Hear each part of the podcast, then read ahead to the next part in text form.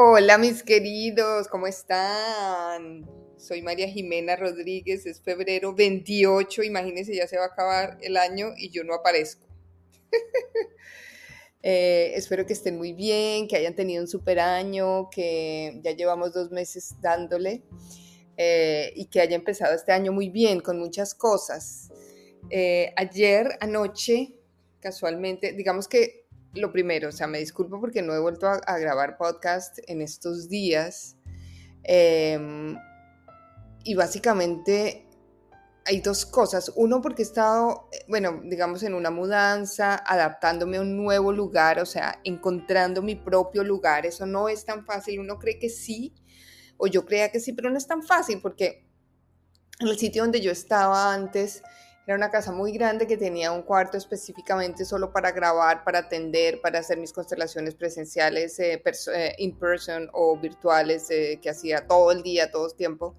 y era un sitio muy especial, un cuarto que se añadió a la casa, a mi casa donde vivía antes, y, y tenía muy buena onda, muy buena vibra. La persona que, que la abuela que vivió ahí que murió casi a los 100 años, o sea, fue, no sé, era un, era un, sitio como muy especial, muy, muy, era místico, casi que místico, o sea, yo me sentía ahí fantástica y ahí se creó en ese lugar, como es importante los espacios, em, eh, los espacios en general físicos, como son de importantes. Yo trabajé un tiempo en Feng Shui, yo no, no, no, soy especialista en eso, pero trabajé con un arquitecto por algún motivo y terminé aprendiendo un montón de cosas sin saber que años después iba a trabajar en algo como esto. Pero eh, ahí aprendí la importancia de los espacios físicos, de las cosas que se ponen, de cómo decoras, de lo que quitas, de lo que botas, de lo que no botas, de lo que te quedas. O sea, toda esa energía atascada en tu casa, esa energía atascada en tu vida. Eh, cómo sueltas de fácil las cosas, igual sueltas las cosas en tu vida. O sea, es todo un tema que hay detrás de las cosas físicas, pero todo un tema, o sea, la acumulación, la no acumulación. Entonces, digamos que ese sitio era divino y fantástico para mí porque me servía muchísimo, yo me sentía muy feliz ahí. Y ahora que nos trasteamos, pues las cosas cambiaron un poco em, para bien, porque yo estoy súper feliz en el sitio y fue una elección absoluta personal de decir, ok, let's go, it's time to move y ya, nos venimos para acá y estamos ahora en Alexandria, en Virginia, que es una ciudad bellísima, es la ciudad más antigua de Estados Unidos. Yo les había dicho tal vez esto. Y bueno, y estoy muy cerca de, todo. El metro me queda media cuadra a mi casa. Ya el carro es un accesorio, aunque yo tengo que estar todo el tiempo de aquí para allá, pero no sé, como que es más eh, de ciudad. Yo soy una mujer de ciudad, o sea, bogotanísima, a mí me gusta el ruido, el taxi, el grito, la vaina, caminar, el, caos. Yo llego a New York y yo me encuentro con, eso, me encuentro con, que soy así. Hay gente que es súper tranquila, que ama el campo. No, yo no. Y no es que no lo disfrute, no es que no lo integre, porque si me mandas allá también, lo voy a hacer, pues me, adapto, tengo esa capacidad de adaptarme fácilmente a las cosas. Y donde estaba era un sitio lejos que tampoco están lejos, porque pues acá todo es lejos, pero pues para eso están los carros, em, pero muy rural para mí. Seguramente otra persona no, pero para mí sí era muy rural. Y yo siempre me quejé un poquito de eso, que me faltaba más vida en donde vivía. Entonces, bueno, estoy feliz por eso, pero sin embargo encontrando mi propio lugar dentro de mi lugar. Entonces, ha sido muy bueno eh, porque me, al, no hacer, como al no encontrarlo, pues empezaba a moverme a hacer constelaciones presenciales en grupos mucho más, eh, cada rato, digamos, ya estoy haciéndolas eh, mucho más seguido, cada 15 días, sigo con las virtuales em, y con las presenciales y encontrando un sitio también para hacer ya como una, para hacer eh, constelaciones presenciales, digamos, o virtuales, pero en una oficina, tener una oficina ya mucho más personal. Y lo digo ¿por porque es importante, yo sé que hay muchos consteladores que me escuchan, esto es todo un proceso, uno va subiendo de nivel, eso es como Mario Bros o algo así, uno sube de nivel, uno empieza en el nivel A, yo empecé con la pandemia, paró la pandemia, ya había estudiado constelaciones, no, ¿qué hago? Nadie enseña esta vaina, yo, yo que me aburro, o sea, desbarato un balín, como diría mi mamá, entonces me aburro, entonces empecé con el podcast, ni idea de hacer podcast, pero dije, bueno, voy a empezar. Y la forma para mí desde chiquita esto lo hacía en el colegio también. Cuando yo aprendo lo puedo enseñar. Y díganme si no, o sea, yo digo, ustedes saben que yo, eh, que yo hago, yo dicto clases para los eh, adultos mayores aquí. les enseño últimamente, estoy en temas, o sea, yo soy la escogida en mi oficina, yo trabajo para una, una empresa neoyorquina que se llama Senior Planet, ahora. Muy pocas horas a la semana porque realmente estoy casi todo en, constelaciones, pero, pero esas horas, entonces me escogieron a mí para ser la que, yo soy la que les dicto eh, eh, virtual reality, realidad virtual para los adultos mayores.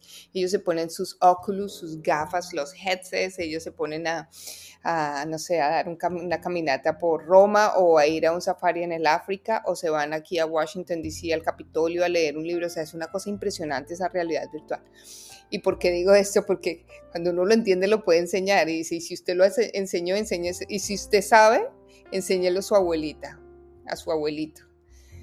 Entonces yo ya puedo decir que yo se lo enseño a mi abuelita. porque todos esos viejitos que son divinos, porque de verdad yo, pues, a mí me fascinan y tengo una relación muy buena con ellos, siempre son diferentes, pero estoy clara que no los voy a volver a ver. Habrá muchos, yo a veces son clases de 10 semanas y digo, bueno, esta es tal vez la última vez que los vaya a ver, o no, pero la mayoría sí, porque se van a morir muy pronto porque ya están muy viejos. Yo tengo eh, gente más joven, pero hay unos que están en los noventas. Y tú dices, bueno, pues no sé cuánto tiempo, no sé si van a seguir, no sé si a los 91 tú ya sigues con esa energía para volver a otra clase, tomar un, un carro y volver, en fin. Entonces, bueno, por eso he estado como encontrando mi sitio pero me parece lo máximo, me, me, gusta mucho estar aquí de nuevo. Y ayer eh, les estaba diciendo que tuve un sueño, para mí no son sueños, son como revelaciones más bien, como que yo pido una pregunta, pum, se la dejo a la, a la, a la almohada, y, la, y, cuando me levanto la respuesta la tengo ahí. Y eso me pasa, eso lo hago, es una eh, práctica muy frecuente que tengo y es muy buena, se la recomiendo. Escríbela si quieres, eh, déjasela en la almohada y, tú te vas a soñar con eso o vas a encontrar la respuesta. O sea, yo siempre la dejo en mi mente y pum, una pregunta. Y bueno, y la respuesta fue, esta mañana es, pero si no has vuelto a grabar podcast, si mi contacto con ustedes es a través de aquí, el contacto nuestro es de este nivel. Yo hablo, ustedes me escuchan, ustedes me contestan, porque muchos me contestan en el podcast, me mandan mensajes por todos lados. Yo recibo mensajes todo el tiempo. Mm, a veces los contesto, a veces no, y eh, tiene una razón de ser. O sea, cuando son preguntas específicas sobre constelaciones, no lo hago, las puedo publicar para que sea una pregunta para todo el mundo, pero no para una sola persona, eh, porque en esto es muy importante el orden. Entonces, aquí no hay nadie especial, o sea, no hay niños especiales como la dinámica de la constelación, que es el niño especial que pregunta y todos le contestan y que todo el mundo le, le para bolas. No, aquí no hay niños especiales. Nosotros, pues, claramente eh, trabajamos el orden y la jerarquía y, y entonces por eso es, si, si la puedo contestar o la sé contestar, la pongo al servicio de todo el mundo no una sola persona y hay personas que me escriben, contéstame eh, por favor por DM. No, no lo voy a hacer. Eh, lo, lo, contestaría a veces, pero lo hago en público para que todo el mundo se beneficie de esa respuesta, ¿sí me entiendes? Entonces, ese es mi contacto con ustedes. Estoy hablando mucha cháchara, ¿no? Pero, está, eh, pero bueno, está bien. Hace rato que no hablábamos. y ese es mi contacto con ustedes. Eh, ¿Sabes que se me ocurre una cosa? De pronto, después de esto, podríamos hacer un día un Zoom, hacer un Zoom de preguntas y respuestas, ¿no? Nos, reunimos, yo les mando un link, los que se quieran inscribir y hacemos un Zoom, una nochecita de una hora o algo así, preguntando cositas de constelaciones, podría ser interesante. Eh, vamos a hacer eso, me gusta. Entonces, bueno, el día de hoy, eh, después de mis avisos parroquiales, bueno, avisos parroquiales eh, vienen después pero sí eh, vamos a hablar de un tema súper interesante que a mí me gusta mucho y que yo no he tocado aquí. Y es el tema de la sexualidad, la sexualidad y la constelación familiar y las constelaciones familiares. Cuando hablo de la sexualidad como tal, yo, no estoy hablando del género, de que si el sexo, de que si soy homosexual, de que si soy lesbiana, de que no, o sea, no estoy hablando exactamente de eso. Estoy hablando literalmente del sexo de cuánto sexo tengo, hace cuánto que no tengo sexo o, tengo sexo todos los días o muchas veces a la semana o no puedo vivir sin el sexo. O sea, cómo me relaciono realmente con la sexualidad, con el placer, con la interacción con, mi pareja, o con una pareja, o puede que no tenga pareja, pero igual me relaciono. ¿Cómo es ese tema contigo? ¿Qué tiene que ver eh, la sexualidad en tu vida? ¿Qué tan tabú es la sexualidad? O si por lo contrario es demasiado abierta. O definitivamente, pues ni fu ni fa, realmente las cosas muy bien, pero como todo en una medida justa. Lo primero que te quería decir es, el tema de la sexualidad es un tema muy, es un tema tabú en muchas, en muchas cosas. Hoy en día yo pienso que no tanto, eh, porque pues, pues es lo que es, la sexualidad es absolutamente natural. O sea, los animales tienen sexualidad eh, hasta el final de sus días, los humanos también si quieren.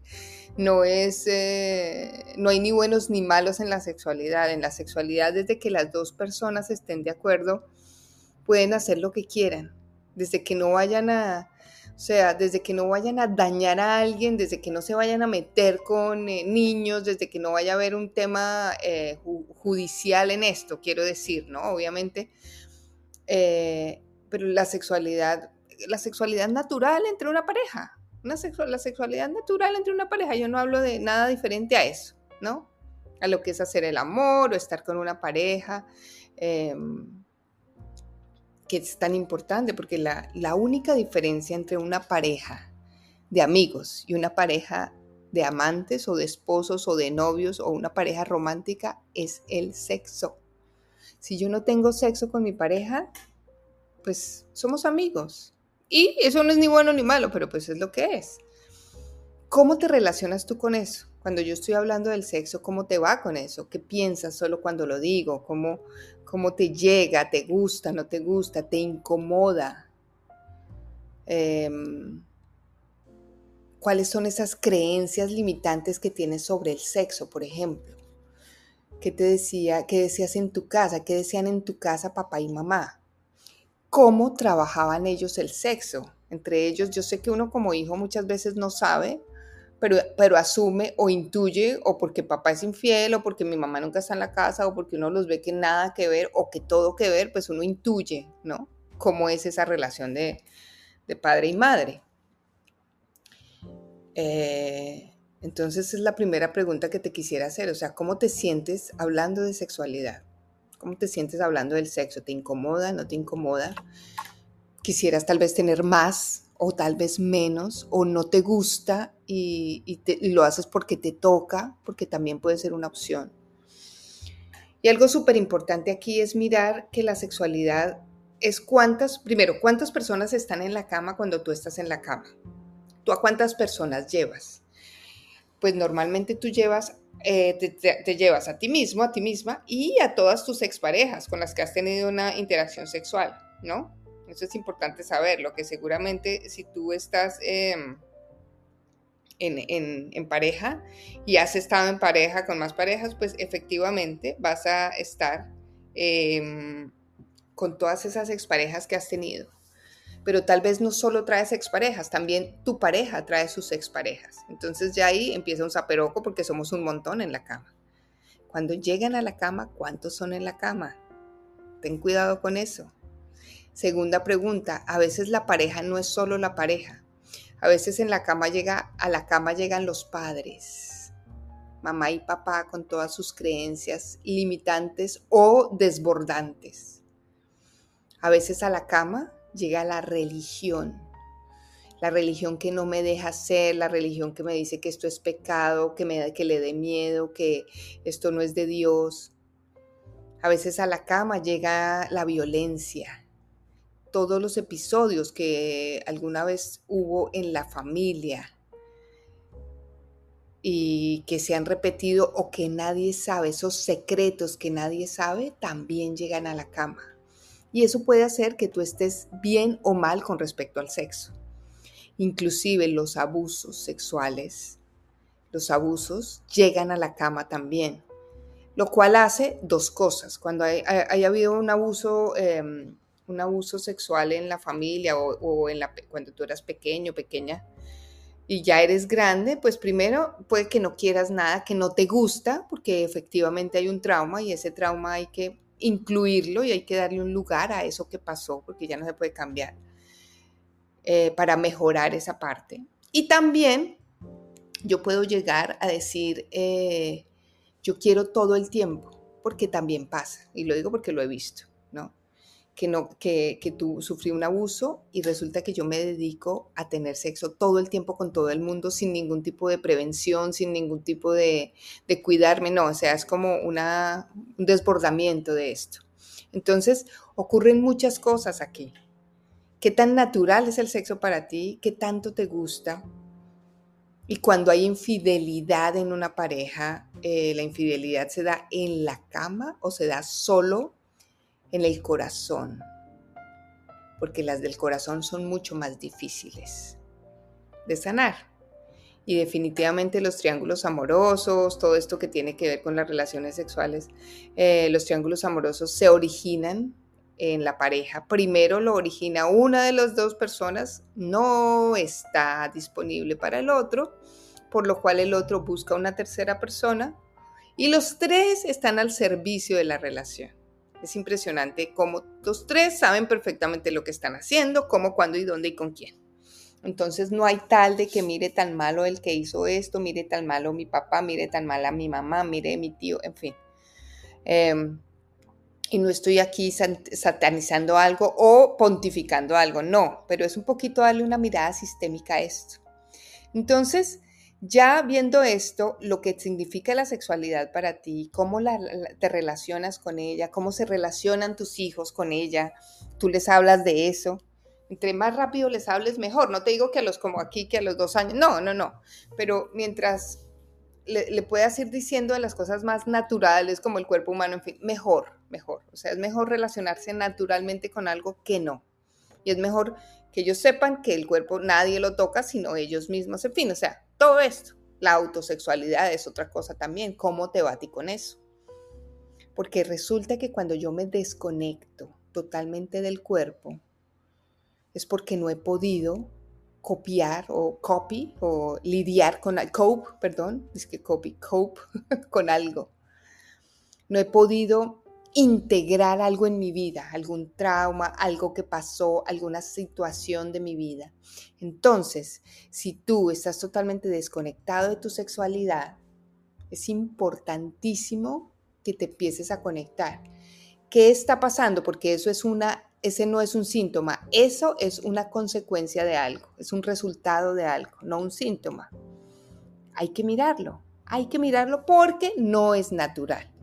Yo he visto constelaciones donde una persona dice, yo llevo 20 años sin tener sexo y tiene 50 años y tiene 30 años de casada. Lo, he visto. No es natural eso. Entonces hay que mirar. Y te voy a invitar a que hagamos hoy un ejercicio sobre esta sexualidad tan importante.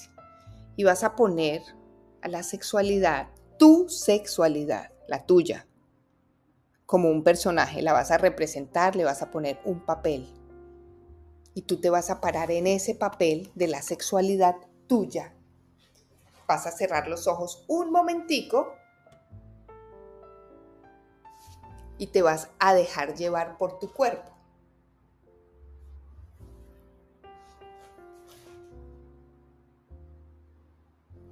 y quédate ahí. ¿Cómo se siente ese cuerpo? Puede que se sienta cerrado o que se sienta tremendamente inquieto, abierto, como disponible.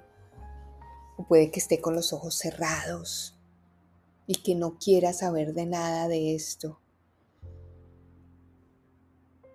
Y es importante que cuando estás representando la sexualidad, vas a poner otro papelito para ti. Entonces, primero, antes de empezar, pones un papel para la sexualidad y pones otro para ti en cualquier lugar de ese espacio. Lo vas a hacer en cualquier lugar del espacio. Y primero te ubicas en la sexualidad, reconoces tu cuerpo, hacia dónde, cómo se siente, hacia dónde mira, si quiere estar con los ojos cerrados, abiertos, o sea, te quedas ahí como un minuto un minuto y medio. Y después de eso, te vas a ir a parar en el lugar de la sexualidad. Te vas a parar en el lugar de la sexualidad.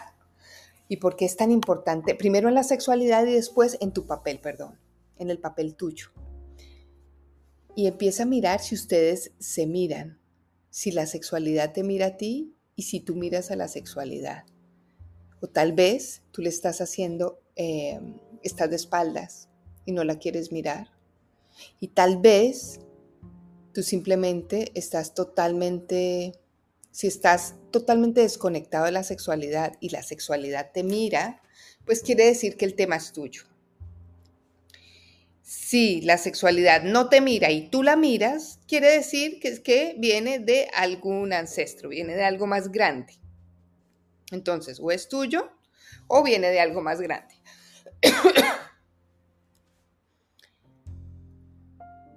si tú definitivamente estás desconectado y no hay como conexión con eso, te invito a que ubiques en ese espacio a algún ex o una ex con el que tú sabes que hubo algo que no te gustó. Un ex. O que no te gustó, o que estás con alguien que ya no quieres, o que no hace mucho tiempo que no tienes nada, o fue una persona que fue de pronto violenta, en fin. Y empieza a mirar y vas a reconocer a esa persona también. Te vas a parar en el papel de esa persona y mira a ver si a ver qué pasa, si esa persona te mira, no te mira, mira la sexualidad, porque muchas veces tiene que ver eso por ahí. Entonces, ¿cuál es la invitación para mí, para ti en este momento? Es que tú vas a mirar a esa persona, a tu ex, específicamente a tu ex, y le vas a decir, yo asumo lo mío. Así te cueste. Yo te doy un lugar fuiste importante en mi vida, yo asumo lo mío.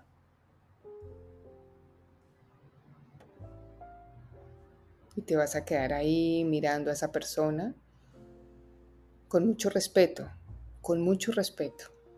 Yo asumo lo mío, te doy un lugar y asumo lo mío.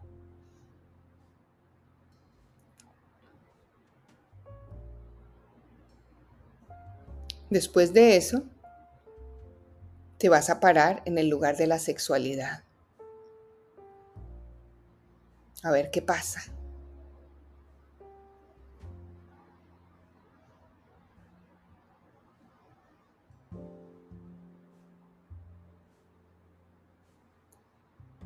Y la sexualidad vas a hacer un pequeño paso para que te mire a ti. Vas a hacer un pequeño paso para que esa sexualidad te mire a ti. Y por último, te vas a parar en el lugar tuyo. Y en ese lugar donde estás ahora, mirando a la sexualidad